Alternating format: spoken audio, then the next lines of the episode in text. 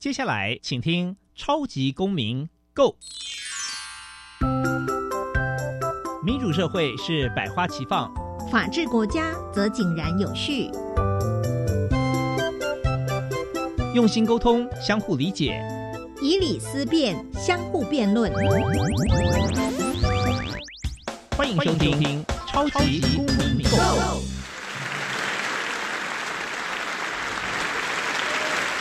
各位听众朋友，大家好，欢迎再次收听《超级公民购》。本节目呢是由教育部所委托，由国立教育广播电台以及财团法人民间公民与法治教育基金会联合直播。没有错，我又是节目的主持人苏格格苏明祥。本基金会呢以民主基础系列以及公民行动方案系列两大出版品为中心，期待呢下一代有能积极参与并关心民主社会的运作。那基金会也关心辅导管教的议题，发展了相关的论述以及出版品。除了每年固定举办全国公民行动方案竞赛，鼓励教师带领学生对于周边的公共事务提升关注，并设计解决方案。除此之外，基金会也不定时的举办教师研习工作坊，希望与社会各界合作，推广人权法治教育。接下来进入小小公民庭看厅。小小公民停看听，在这个单元，我们将会带给大家有趣而且实用的公民法治小知识哦。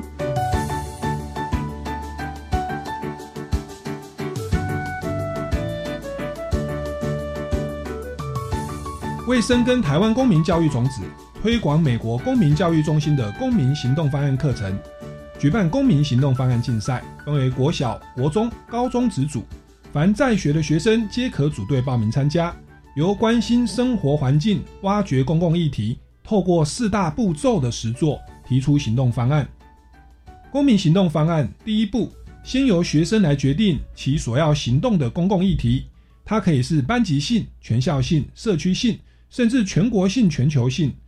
然而，从行动实践的角度，老师会鼓励先从自己的生活周遭来关怀起，例如班级的整洁秩序、霸凌、考试作弊，或例如社区的污染、交通秩序、卫生美化等等。第二步，学生必须先研究此公共议题，分析其成因和现况，掌握解决问题的执掌和相关资源所在。第三步，学生必须检讨出可行的改进策略。以决定将采取何种策略。第四步，将其所决定的策略转化成实际的计划与行动。接下来进入校园法治向下扎根。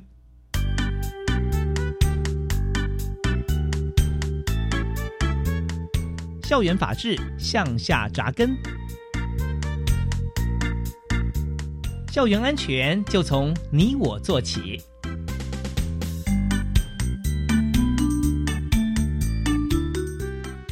各位听众朋友们，大家好，欢迎再次收听《超级公民购》。那在今天的节目呢，我们邀请到的是二零二一到二二年的全国公民行动方案竞赛的高中组的特优队伍哦。让我们用最热情的掌声欢迎香山高中的相信旅行家小队，欢迎你们。好，那我们今天的录音的现场呢，来了这个十二位同学哦，还有一位带队的老师哦。那算是阵容非常的庞大 哦，那所以他们会分批上来来接受访问哦。那我想说，这个全国公民行动方案竞赛，我刚刚在节目一开始有跟各位介绍，这个算是民间公民与法治教育基金会长期以来推动的哦，在小学、国中、高中组全国公民行动的方案哦，把它这个推广到我们的基层教育。那它总共分成四大步骤。那在今天我们就会来访问一下香山高中的这个特优队伍，也其实就是冠军队啦。他们的这整个参赛的心得啊、过程啊，以及一些这个收获，来跟我们听众朋友做分享哦。那我想首先就来先请教一下这个杨纯军同学哦，现在是高一的杨纯军同学。那想请教一下啊，你们这个为什么队名要叫做这个相信旅行家？相是那个很香的香哦，信呢是相就是 believe 哦，相信的信哦。所以你们是相信的旅行家哦。那这个队名它有。他是为什么会取这个名字呢？那跟你们选择的这个研究的主题哦，又有什么样的关联？是不是跟我们听众朋友来说明一下呢？大家好，我是香山高中辅一校的杨纯君。我们竞赛的主题是“步步惊心，唯独有我”，希望能带给香山高中的学生们一条安心的通学路。相信的“相”是香山的“香”，因为我们相信能改变香山，为香山尽一份心力。旅行是对于发现的问题，用正面积极的态度做出行动去改变，并且不害怕失败。我们相信，以我们学生的微薄之力，也可以改变社会的逆境。有效的规划以及实际的操作，解决让通行步道更加激进。这个听起来，你们这次的这个主题是所谓的通行步道的问题哦。那是不是来跟我们来稍微解释一下？就是香山高中目前是在新竹哦，那学校的位置是怎么样？那他们就是目目前有遇到什么样的状况？就是在通行上有什么样的问题？就是我们。学校附近有一个呃火车站，叫三信桥火车站，嗯，是大部分同学来上呃上下学通行的时候，就很多人会坐火那那呃火车到火车站，是对，然后因为那边的路比较狭小，虽然有人行道，但是还蛮狭小的，所以我们希望可以拓宽人行道，但是旁边有湿地，嗯，所以比较难拓宽，是。所以我们就希望另辟蹊径，可以做一条安心通学道，从火车站到后操场，是这样，大概一百公尺的距离。那全国公民行动方案竞赛啊，其实就是鼓励我们的公民啊，或未来的公民哦，可以去关注生活周遭的公共议题。那像刚刚这个我们杨纯君同学提到，啊从火车站到学校，其实有私人的用地，然后呢，这个交通有一些困难哦。然后要走这个小道，可能会遇到一些状况哦，那可能也不是很安全。那这个东西其实从学校的角度看，就是一个公共的议题啊。哦，那发现这个公共议题之后，他们就会一步一步的来思考说如何来加以解决，然后最后来加以执行哦。那这个待会我们都会一步来一步一步来请教一下这个参赛的同学哦。那不过在这边还是要再继续来请教一下哦，因为其实全国公民行动方案竞赛已经办了。这个将近十年哦，然后现在到大专的部分也是由司法院来赞助。那我想请问，呃，贵校的同学哦，是第一次组队参与本活动吗？或者说你们当初是呃如何得知我们这个比赛的消息？那以及说为什么会决定来报名参加这个比赛呢？还是请杨纯居同学来回答？嗯，我们是第一次组队参加。那我们知道这个比赛是因为在空明课堂上，我们的指导老师许芳林老师他有加入一些实作，让我们进就是先试试看这个比赛的行程。那也是有同学辗转介绍才知道这个比赛。嗯，我们之所以会想要参加，是因为每天被这些问题困扰，但是想解决他们却无从下手。嗯，所以直到发现了有这个比赛。就是能够对周围的环境有所帮助，所以来参加了这个比赛。是，然后呃，对，还有就是我们的我们这个小队的有几位伙伴，未来的目标是想要读法政学系。参加这个比赛就可以掌握一些解决问题的权责和相关资源的所在，也算是先垫下了学习法律的基础。而且尽一份力改变生活周遭的事情，也是一件非常有成就感的事情。嗯哼，我们在这个解决公共议题的时候啊，其实我们公民行动方案会刚刚讲的是第一个步骤，发现问题嘛。像大家同学是上课困难哦，交通困难，这是发现问题。那其实第二个步骤，我们就会开始去研究说，哎，目前的策略或者说目前既定的制度，它是怎么样运作的？那在这个过程当中呢，我们就去开始是收集资料，在研拟一些这个可行的方案哦。那在研拟可行的方案之后，我们就会开始最后第四个步骤就会开始要来思考如何加以执行哦。那如何加以执行？其实我想刚刚同学有提到，就是要去了解诶主责的机关是谁，对不对？这个交通的部分是属于县市政府的的的这个交通局吗？还是这个内还是属于交通部呢？哦，那其实好像这个巷道的大小。还是火车，这个是台铁在管的呢。那那其实这个东西，他们就必须去找主责的单位是谁。那这个跟我们政府的组织、政府的权责，真的是未来想要读法律、政治系、哦公共行政系等等，都会有相关哦。这算是一个提早的一个公民的教育、公民的学习哦。那我想说，你们的老师也非常的热心，说是许同林老师，对不对？许芳林老师，许芳林老师，许芳林老师哦，他今天也来到我们节目的现场哦，而且他说呢，他这个想要把受访的机会要给让给同学，让同学可以多发表一下自己的心得。那我想说，我们各级学校的老师，包含小学、国中、高中乃至大学哦，这个我们报名很多都是老师来带队。那我觉得这都是一个很好的公民教育，因为我们的公民教育不只是在书上哦，不只是在。这个法条上说，哎呀，这个东西是谁负责？那重点是我们如何把提出来的策略加以落实、加以行动哦，成为一个具体的方案，而且真实的改变我们的生活的困难哦。那这个才是这个公民的学习啊最主要的目的，可以改善大家的生活嘛。好，所以我们待会就会来一步一步的来访问哦，他们如何把这样的一个交通的困难哦来加以落实哦，来来加以解决，最后还拿下了冠军哦。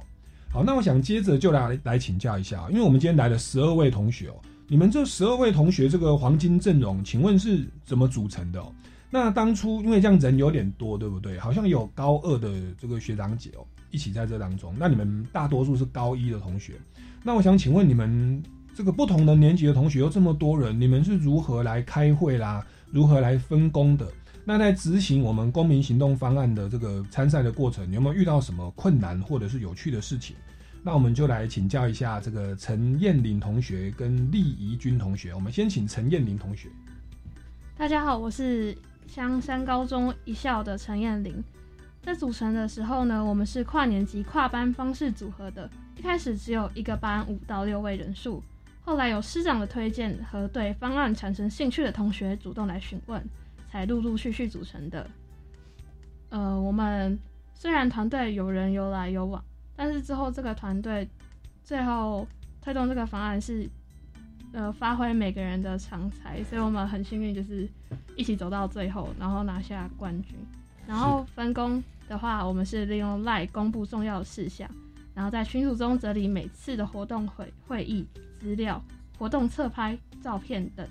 有些资料和图片也存在云端中，这也训练了团员的存取资料能力，还有训练我们的整理资料能力。对，把它整理的井井有条，方便存取。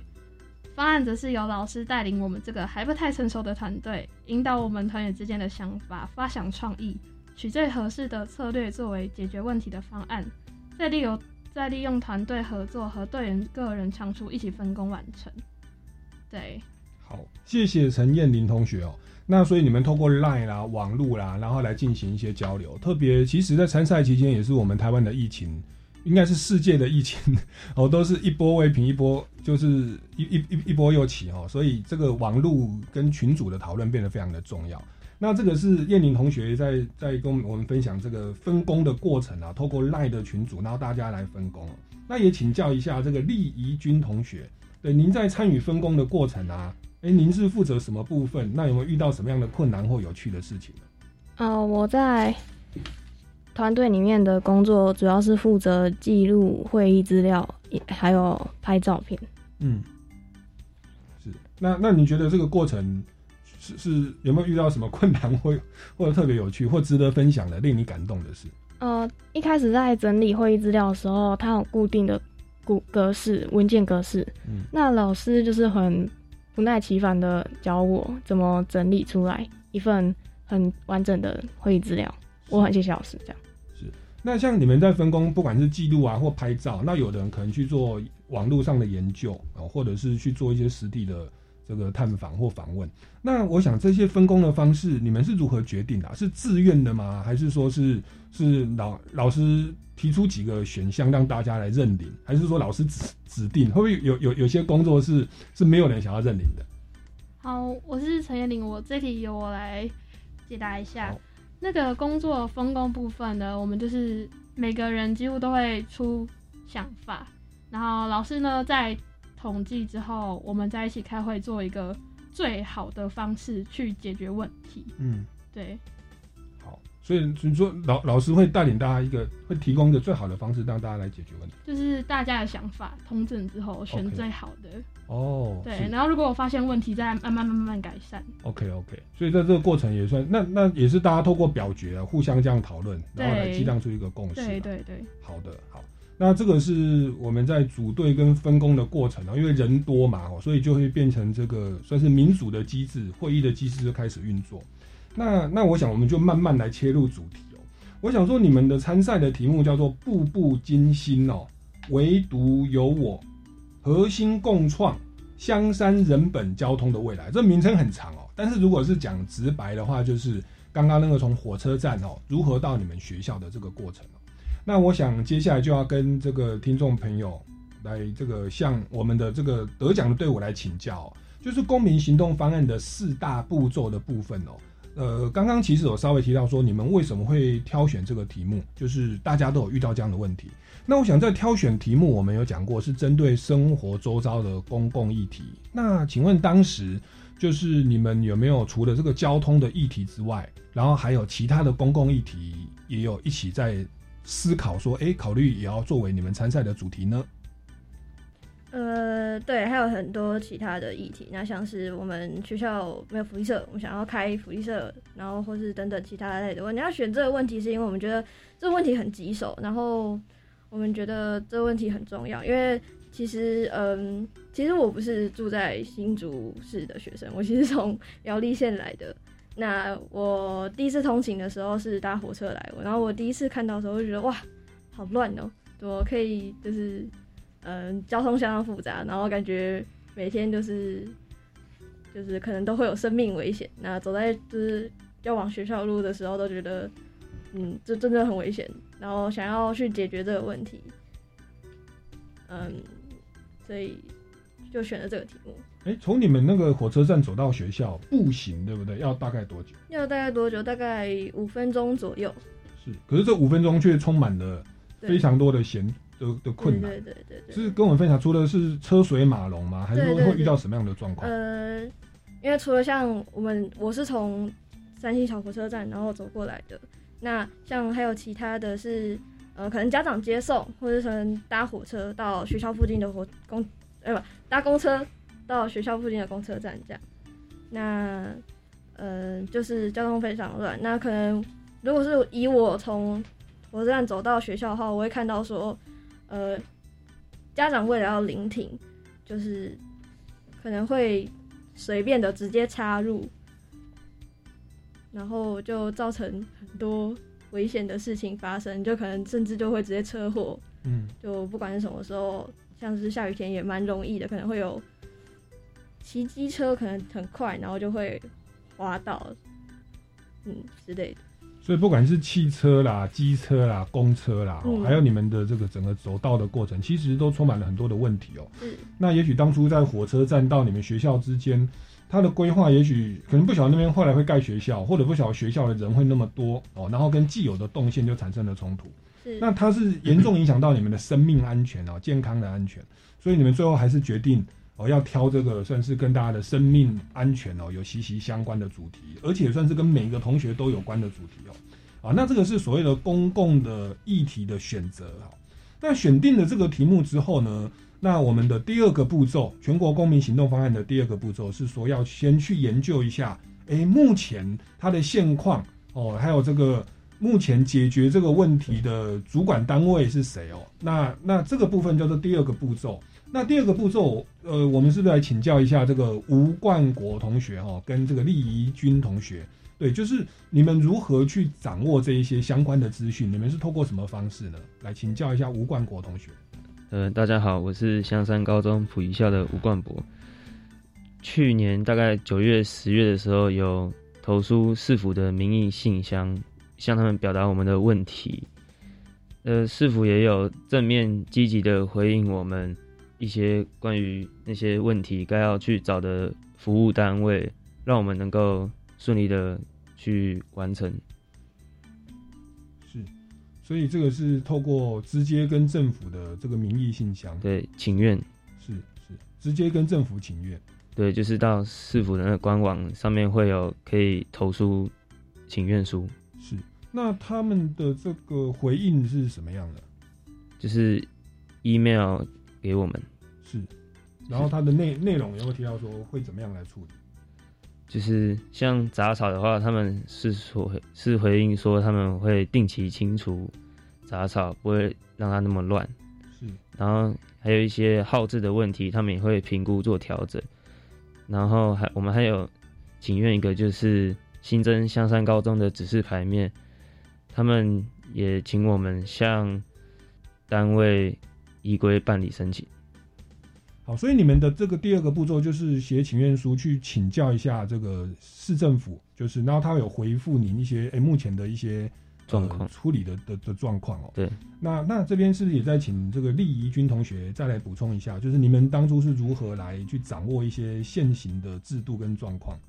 啊，我是一年校班的丽君，然后我们就是有上网找一些相关的法规，像是道路交通标志标线号志设置规则之类的法规，来检视现行政策。是，所以包含从网络上来收集资讯，还有跟市政府的主管机关来直接来询问，哎，你们的做法，对啊，那这个算是去掌握目前的这个解决问题的执掌哦，跟所谓的现行的制度哦。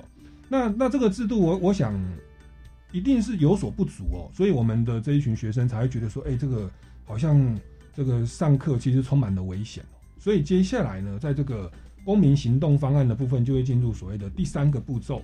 那第三个步骤呢，则是要来提出可行的改进策略哦，然后呢，再彼此讨论说这个策略，这个到底呃是不是可行哦？那等于是他们要讨论出一个取代掉现行的制度的一个新的制度跟策略哦。那关于这个部分呢，我们先这个休息一下，我们先进一段音乐，待会再回来节目的现场。那这个音乐呢，我们要播放的是这个歌手邰正宵，他结合了九位歌手写了一首歌，叫做《仰望》哦，就是鼓励大家在疫情当中面对环境的不确定，要抱持着希望哦，坚定的走下去。进一段音乐，马上回来哦。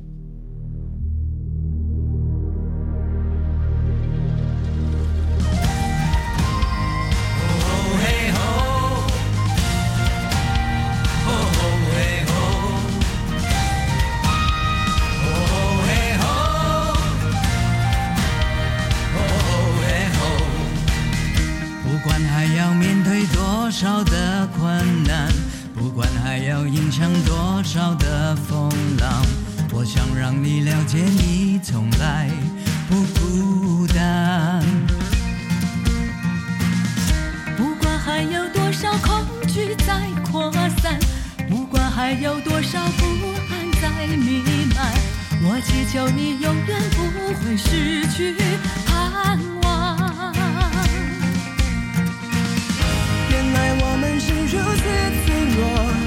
像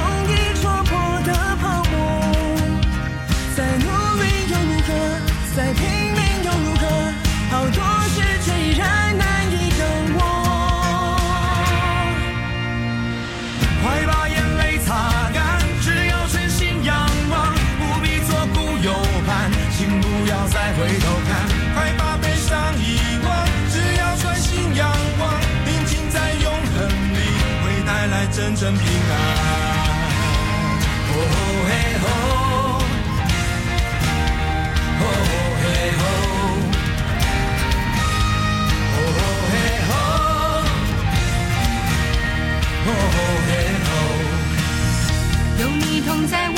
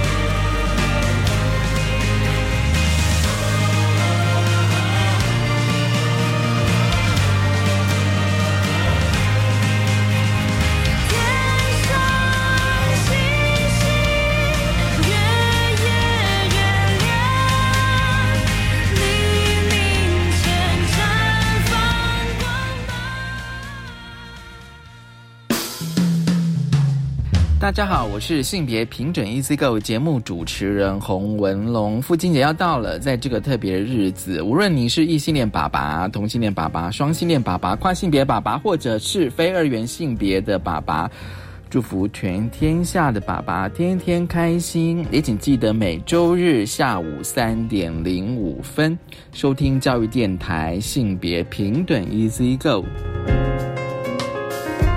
我们今天要去游泳池玩水，知道要注意什么吗？要选有救生设备的地方。如果有人溺水，不可以跳下去救人，要赶快报警。然后看看身边有没有木棍、绳子或救生圈，把溺水的人拉上来。哇，真聪明！那万一自己溺水呢？要保持冷静，举手呼救，然后用脚踩水或找漂浮的东西等待救援。夏天戏水，安全第一。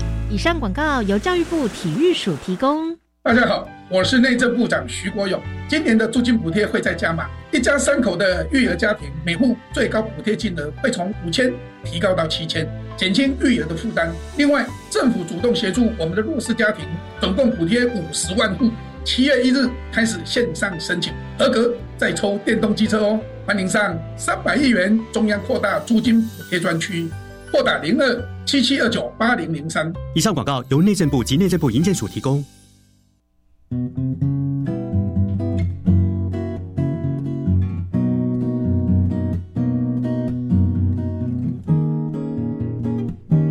我是苏命苏米恩，你现在收听的是教育电台。哦，朋友们，就爱教育电台。耶耶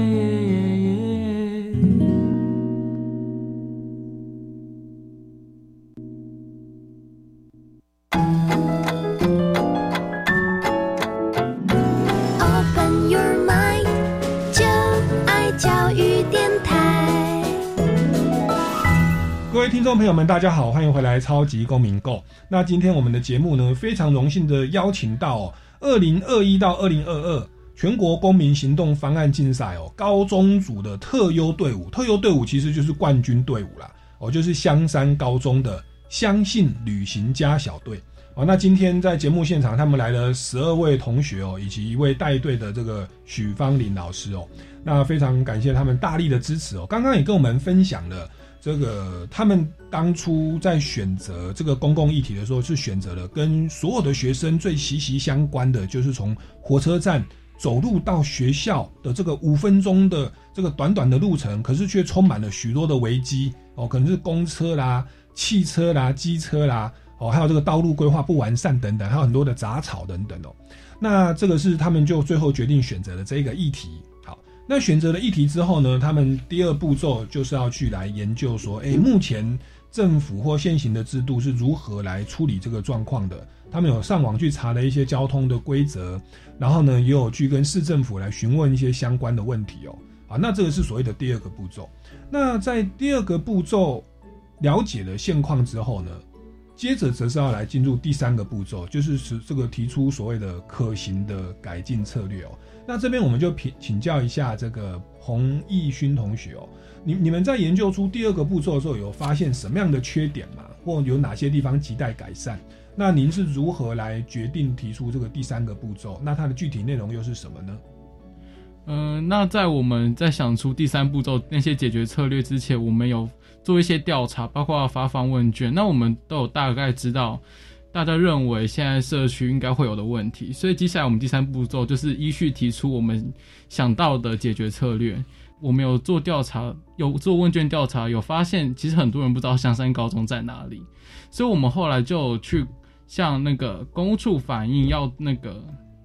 要增加香山高中的指示牌面，那接下来我们还有请议员反去公务处反映，要定期整修元培街的地下人行道。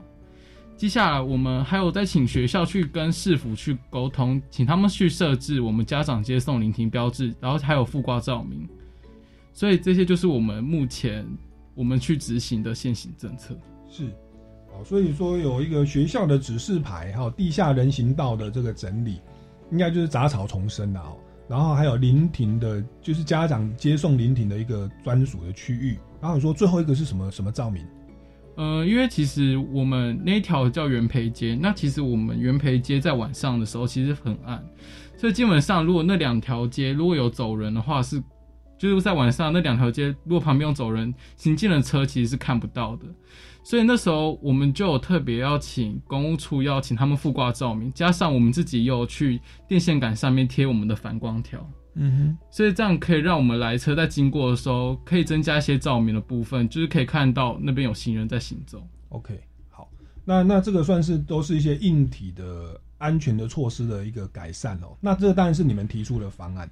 那提出了这个方案之后，最后第四个步骤是要来加以落实哦，把它变成一个实际的行动。那这个部分我们来请教一下杨纯君同学哦，你们是如何把刚刚的这一些诉求跟解决方案，来可能督促政府啦，或者是透过民间的力量来加以落实呢？好，我们关于呃元培街上面照明不足的部分，我们有向公务处反映，然后也有向打电话到台电去询问。那台电是希望我们可以发公文到市政府，市政府再呃再让台电来这边加加装照明设备，然后我们也有在学校附近的电线杆上面贴反光条。那关于地下道杂草的部分，我们有请陈建明议员来跟我们一起会看地下道。那后续也有相关的人员到场清除跟整顿。嗯哼，然后我们也有办理相中的公民行动论坛，有邀请一些师生，还有呃陈建明议员、里长等等来看一下我们发现的问题，然后希望提取他们一些建议，希望有哪些地方可以改善，或是要怎么样可以改善的更好。嗯哼，那关于宣传的方面呢，我们是有透过投稿及上传影片到 YouTube，嗯，还有在三月十一号的时候，社教科也有大篇幅的报道我们的乡中公民行动方案。那在各大时报就在决赛三月二十六的前一天，三月二十五，我们看到就是各大时报有报道我们的公民行动方案，就让我们特别的开心，也就是让我们很振奋。是好，那所以所以你们在落实部分，我刚刚听起来就是找了议员，对不对？立法的部分，然后也找了里长，算行政的部分。然后另外你们有发动学校哦，进行一些宣传跟动员，你们也自己实际上身体力行去做一些除草啊，或者是这个增加一些安全措施的一些动作。那另外在在推广，就是包含让大家来知道这个议题的所在。您说在网络上哦，那最后也也造成了你说各大时报其实都有做一些相关的报道。哦，那这个算是落实，算是全面的落实哦。哦，那也大概可以去理解，哎，你们为什么后来会拿到一个特优？因为其实我们全国公民行动方案竞赛、哦、很大的评分的标准跟得分的关键就是在行动力哦的部分。因为大家的这个我们台湾的教育就比较很多的是纸上谈兵呐、哦，但是在实际的运作上，其实是我们更要去学习的，所以我们特别来着重行动这一块哦。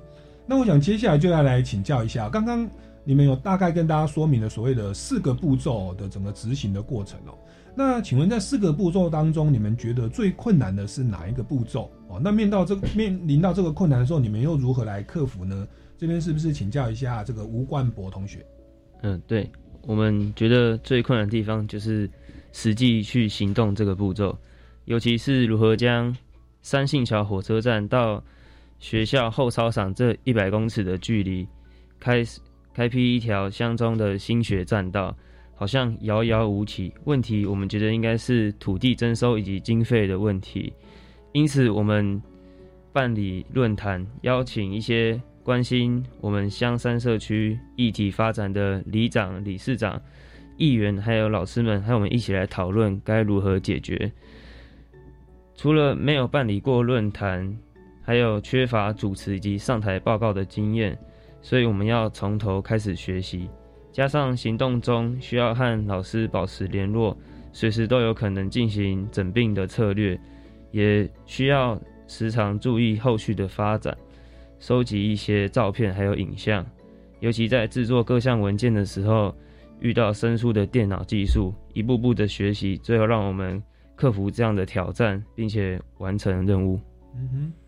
啊，所以在这个过程就是也也算是学学习了，遇到困难都一步一步的来加以加以解决哦。对，是那这个是吴冠博同学你遇到的状况哦。那我想再请教一下这个彭义勋同学，在你参与这个整个公民行动的过程当中，有没有什么部分是让你感觉印象最深刻的？那我们刚刚前面有提到说，我们其中有个部分是去复挂照明。那复挂照明除了去请市府帮我们增设我们的路灯，那还有一个部分其实是我们去喷漆以及贴反光条在电线杆上面。那我印象最深刻就是我们去贴反光条的时候，因为我们去贴反光条之前，我们有跟台电人员去做事前的沟通。那那时候台电人员是有跟我们讲说，必须把电线杆上面的宣传就是异物要清干净。那那时候我们也没有多想，可是，一到现场，我们看到电线杆上面其实贴满那些像一些呃宣传广告单啊，类似那样的东西。那其实因为非常厚，加上那里面其实都已经浸湿，所以那时候我们就是很错愕。那我们之后还是拿美工刀一层一层把它剥开，可是我们越剥越不对，因为那其实里面的纸都已经浸湿，而且还发霉，所以而且加上又很厚。那当我们播到最后一层时，其实那一张是一张十年前的广告房一一个房仲的广告传单，这是让我们很震惊的。加上当天贴反光条的时候，其实风很大，其实不好让那个反光条完全的服贴上去。可是还好后来，因为我们有在临时去加派一些人手过来帮我们贴，所以最后还是顺利的把反光条贴上去了。嗯哼嗯哼，这是贴反反光条的一个甘苦谈哦。对，因为你上面的广告单真的很可怕，很厚，然后而且还发霉。是，这个都是真的要采取行动才会发现的这些执行的困难点哦，不是我们想象中那么简单。哎，你们贴的时候是就你们十二个人，就是把学校附近处理，还是你们有发动这个其他的师生？呃，没有，因为其实那时候我们就是挑我们附近的电线杆去贴，那我们也没有就是十二个全全部去贴，因为有些人是要负责喷漆的部分。OK，所以我们后来大概差不多只派了六个人去贴反光条。是，那你们这样大概花了几个小时或几天把它完成？呃，其实反光条的话，因为加上还要清除上面的异物，因为必须要完全清除才可以很完整的服贴上去，所以差不多我们花了一个半小时左右。OK，那差不多一支就是一个半小时。那这个是彭义勋同学当中印象最深刻的部分哦。那我想再接着请教，在这个行动方案整个执行过程当中哦，有没有人有遇到这个所谓的你的预期状况跟现实上出现了很大的落差哦？那在这个过程，你们是如何去调整这个落差哦，来加以克服呢？这边我们请教一下陈景腾同学。你好，我是一年校班的陈景腾。那这个回答是有的。那就是像前面伙伴所谈到的，从三信小火车站到香山高中的后操场一百公尺距离，我们希望直直的开辟一条乡中心学栈道。没想到这里与现实有很大的落差，需要市府提拨大量的经费和市议会同意，也需要地主愿意配合征收。有很多的意见，并非是很容易能实现的。所以，我们透过跟师长讨论与便利论坛，加上透过各种管道跟市府市府反映，例如撰写请愿书、向学校主任游说、致电陈建明议员询问相关问题意见等，希望在现行的道路狭窄又临近私地无法拓宽的情形下，可以另辟另辟蹊径，规划更安全的通学步道。我们想，这需要长时间的坚持与行动，所以只有继续向上反映，表达我们的想法与建议，获得师长及市府支持，才有可能实践。但是目前看到学校与中华大学景观学系正朝向合作设计步道进行，似乎露出了一道曙光，希望早日实现大家的梦想，给乡中一条安心通学步道。哦，谢谢陈景腾同学的回答哦。那我们先进一段音乐，我们待再回来节目的现场哦，继续来请教一下香山高中的同学，他们如何来拿下这个特优跟冠军哦？有没有这个参赛的一些心得诀窍跟各位分享？进一段音乐，马上回来。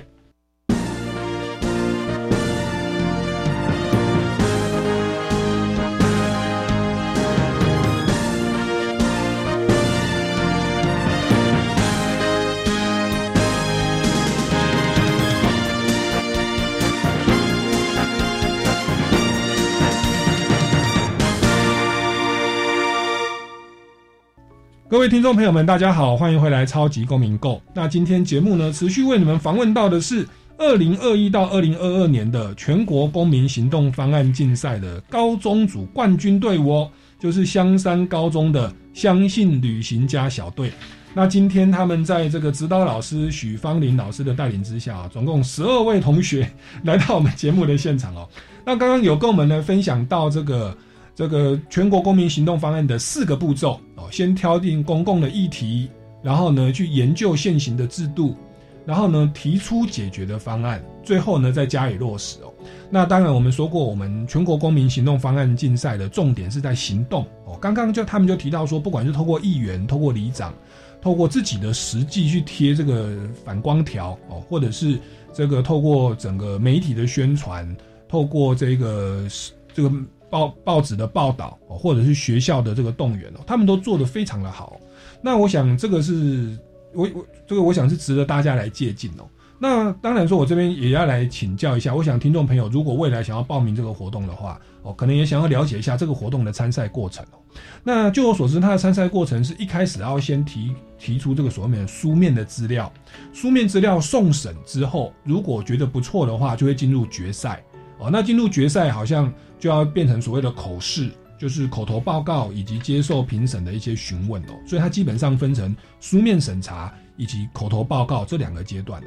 那我想在一开始来先请教一下哦，你们运作的这个四个步骤之后，那如何把这一些资讯把它统整为一个所谓的书面报告？因为我们知道十二位同学大家是分工的嘛，那在这个部分是不是来跟我们分享一下，你统整这些资料有没有一些遇到的困难哦？那最后是如何把它统整完成的呢？这边来请教一下曾志雄同学。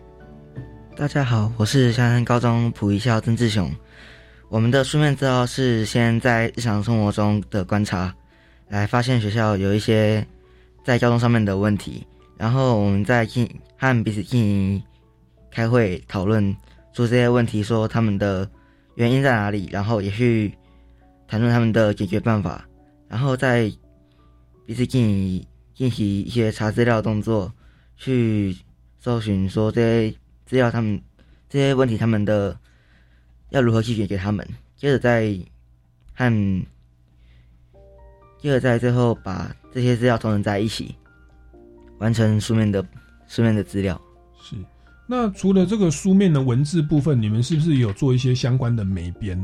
呃，这个部分是不是也请教一下杨于杰同学这边是如何进行的呢？大家好，我是普二人杨于杰。那我们的主题是交通议题，所以我们一开始的想法是。交通就会联想到电线杆那些警示文嘛，就是黄黑相间的条纹，那就刚好想到，就是今年也是虎年，所以我们的设计呢，就是以黄色为底，然后是鹅黄色的，还有一些虎纹的部分在旁边当做一个陪衬，嗯哼，然后就是这样。是又符合了那种交通平交道的黑黄的概念，又符合今年的时事哦。这个虎纹，我想在书面资料上，不管是美编啊或实质的内容哦，这个都算是有加分哦，这个别出心裁。那我想请教一下，你们这样子呃投书面资料到后来进入决赛，你们决赛是选了几个队伍？入就是口试那一天，大概有几几几组进入决赛？有六组哦，有六组进入决赛。那你们每一组的这个口头报告时间是二十分钟吧？对，十二分钟是报告简报的部分，然后有八分钟是即席的问答。是。那在这个简报的部分呢，你们有没有说做所谓的相关的分工？那在即席问答部分有没有做一些事前的演练呢？哦，这个部分我们来请教一下这个陈文婷同学。呃，大家好，我是普二中陈文婷。那我们在八分钟即兴被问问题的时候，我们其实已经有预演过了。我们有把评审们可能会问的问题先写出来，然后再请大家下去分工。因为我们报告的部分不同，所以大家对自己报告的内容会特别有印象，他们就会特别去回答那几个问题。那我们在报告当天在被问的时候，其实大家都很有默契，就说啊，评审问到这题，那啊，这题是我的，那我来回答。嗯哼。所以你们在口头报告其实也是并不是一个人嘛？你们是几个人去做十二分钟的口头报告？哦，我们就是整个小队十二个人，十二个人去做十二分钟的报告。对。哇，那一个人报告一分钟啊？嗯，其实不是这样，就是嗯，有些人他的内容会比较长，所以他会超过一分钟。是，但是总加起来，大家讲的其实时长是差不多的啦。OK OK，那总之你们是尽量让十二位同学都有参与。OK，那我觉得这可能也会是一个评分的关键哦，哦，因为觉得大家都有参与啊，哦，并不是只是挂名的哦。好，那那这个是口头报告十二个，然后也造成你们在回答的时候，大家是非常有默契，因为谁负责什么都是都都都已经分工好了。那我想这样的一个团队的默契，也也可以说明你们为为什么最后可以拿到冠军哦。那当然我，我八卦一下啦，这个请问一下，这个冠军队伍可以拿到奖金是多少钱？是三万块钱哟。哦，三万块，OK，但是分给十二位同学啦。对，嗯当然也也不算非常的多，但是它就是一个很好的鼓励。对，而且在这个过程当中，大家这样实际的学习，哦我相信大家的收获是更更大的哦。我们的人生当中，什么时候可以去研究这个反光条哦？要贴的时候，要把里面十年前的防重的广告单都把它撕下来，而且都发霉发烂的、哦，这可能不是我们一般学生生活会遇到的问题哦。好，那这个是口头报告的部分，陈文婷同学，那是不是再请教一下杨纯君同学，在整个口头报告啦、备询的过程啊，有没有一些什么样诀窍，也可以跟我们同学来分享？呃，就像我们八分钟的集齐呃集齐问答是有有一些评审他们会同问同答，就可能说一下一个评审问了三个问题，然后可能又接着第二个评审又问了两个问题，那这个时候就需要先事先安排谁记第一个问题，谁记第二个问题，谁记第三个问题。那记的同时呢，当评审问完之后，就要站出来回答这个问题，就是分工合作，不会到时候问到后面就突然忘记评审的第一个问题是什么。嗯哼，嗯哼，哇，那这个在回答的技巧也要抓住评审的这个提问，因为他有时候问一大串题目。OK，好，这个也是一个小诀窍哦，给各位听众朋友来做参考。那其实我知道之前也有些老师或同学，就是因为在在就是听到我们的节目哦，其他的得参赛得奖队伍在我们节目上做的分享，后来他们就决定要来报名这个比赛哦。所以也请大家如果想报名的话，也要去关注我们民间公民法治教育基金会的这个官方网站哦，它有一些会也会教大家这个书面资料要如何去制作，啊，还有整个报名的时程哦、注意事项等等哦，很多的条件等等，都请大家到我们民间公民法治教育基金会的官方网站来关注哦。好，那我想这个节目慢慢进入尾声呢，我想再请教一下各位同学哦。其实大家大多数都是高中的学生，高一啦或高二哦。你们参与这个活动到现在，您觉得您有没有一些实际的收获？是是超乎你所想象的？或者这个过程当中，你有得到一些一些成长，或者是你有看到不一样的东西？你觉得这个活动的意义是什么呢？我们来请教一下曾志雄同学。我认为在学习行动方案的过程中，最棒的一点是可以把自己从国中小学习到现在的各种相相关的公民知识，活生生的运用到日常生活中，并且解决在我们在生活中遇到一些困难以及不便，然后也可以在学习方案的过程中去了解自己的长处以及短处，并且去加强他们。嗯哼，然后也去玩，也在这学习方案的过程中解决了各种挑战，有满满的成就感。嗯哼，这样子。好，谢谢曾志雄同学哦。那也请教一下这个苏轩宇同学，你觉得你的收获啦，或者是你觉得这个活动的最大的意义是什么？在这个活动里面，我觉得我学到了蛮多的技能，像是学会收集问题、问卷调查、访谈里长、游说师长向市府请愿，然后打电话去询问相关的部门，并且我自己个人觉得是蛮酷的，就是在学校办理论坛，然后而且也学会了很多就是平常可能不太会去接触到的一些技能，然后还有像是查找相关问题的公部门。然后去提出我们的看法、想法，然后再去进行实作。然后实做完之后，再再看到学校方面的通道，可以因为我们这几个月来的努力，去让多年来的交通拥塞和照明可以去获得改善，这是我们大家都最高兴的地方。嗯哼，好，谢谢苏轩宇同学哦。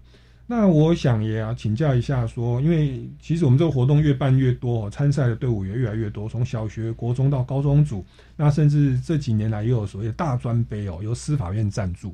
那我想这边来请教一下我们的杨于杰同学好不好？可不可以给这个未来想参赛的这个同学们一个观念哦？就是你觉得做出一个好的公民行动方案，甚至拿到冠军哦，你觉得最主要的诀窍是什么呢？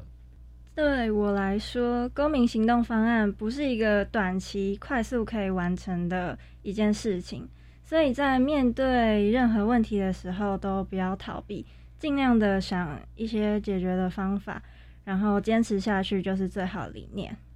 一个好的行动方案要大家互相努力、鼓励还有扶持，才有办法走得长远，然后撑到决赛这样子。过程中就是一定会有吵架的时候，千万不要害怕那些摩擦，因为这些争吵可以使大家激荡出更多的想法。不论有什么样子的方法，只要觉得可行就去行动，遇到瓶颈就解决它，就是这样。是，所以在这个过程，我觉得同学之间的配搭跟磨合啦，然后彼此的意见不合啦、冲突啊。这个化解就是成为学习团队合作，也会是一个很重要的一个学习哦。那我想也，我们也再请教一下陈文婷同学好不好？就是您您您今年已经拿到冠军了哦，那您会觉得明年你还想要来继续来报名参加吗？因为其实公共议题它不是只有一个嘛，我相信在您的生活周遭，你们本来是有好多的公共议题要去做选择。那你参赛到现在，你会觉得还有没有想要再继续参加，或者是说会不会鼓励这个学弟妹来来参加我们这个活动？嗯，其实我内心是很想继续参加的，但是因为我现在已经高二了，接下来有更重要的学测，所以目前还是要以学业为重。至于学弟妹，我相信他们会继续参加，因为在这个活动中，我们真的学到很多事情，像是如何自己去解决问题的能力。以及书面的资料整理等等，就算之后没有要继续参加比赛，大家都已经带着满满的知识往未来前进。有了这次比赛的经验，也能让之后要比赛的学弟妹参考，让法律知识让更多人去了解。那我希望之后学弟妹他们也都可以去参加这个比赛看看，毕竟有了一次经验，说不定你会发现更广的路。嗯哼。好的，谢谢陈文婷同学的分享哦。那我们节目还有一点点时间，我们是不是再请教一下今天来录音的其他同学哦？就是您参赛到现在，然后最后得奖了哦，有没有最让你印象最深刻的，不管是最感恩的或最难过的哦，或者有什么想说的话跟我们听众朋友说呢？我们请教一下杨纯君同学。嗯，是，就是我们是在十一月十八号办理的公民行动论坛。那在前两个礼拜的时候，因为我玩滑板，所以跌倒之后造成右脚的脚掌骨裂。哦，对，所以要坐轮椅。然后那个时候，其实，在其实是办理论坛非常紧急、如火如荼的在办，有一些很多事情还需要做准备的时候，所以那个时候其实自己内心蛮崩溃的，因为不能行走，只能。坐轮椅，然后还要麻烦同学帮忙推，所以那个时候其实就是有小小的被老师念一下，对，其实内心很难过，嗯，然后但是很呃很感谢伙伴，他们会主动的来问我要不要帮忙，然后会推我到我们每周开会的场地。然后也会问我说，需不需要呃我的一些任务工作需不需要帮我分担之类的。那他们也没有抱怨说，哦你为什么玩滑板，然后还还玩到骨裂这样，他们没有抱怨我，反而是很关心、很帮助我这样，还是很感谢他们。嗯其实团队活动就是这样子，每个人都有高低起伏，有时候也许是家人有状况，身体有状况哦，或者是学业成绩有状况，这个都很难掌握。可是重点是。有一个人有状况的时候，其他人可以来协助。那你也在你可行的能力范围内去发挥自己的这个专长哦。那这个这样的一个团队的配搭合作，其实就是我们这个公民行动方案竞赛的一个也是很重要的教育意义啦。因为行动的过程就是要团体配搭互相扶持哦，而不是互相责怪、互相责难或坚持己见造成分裂哦。那我们今天非常感谢香山高中的老师同学来到我们节目现场。那各位听众朋友，如果还有任何的建议或疑问，也欢迎到超级公民购的脸书粉丝专业来留言。那我们超级公民购下个礼拜六下午三点零五分空中再见喽，拜拜。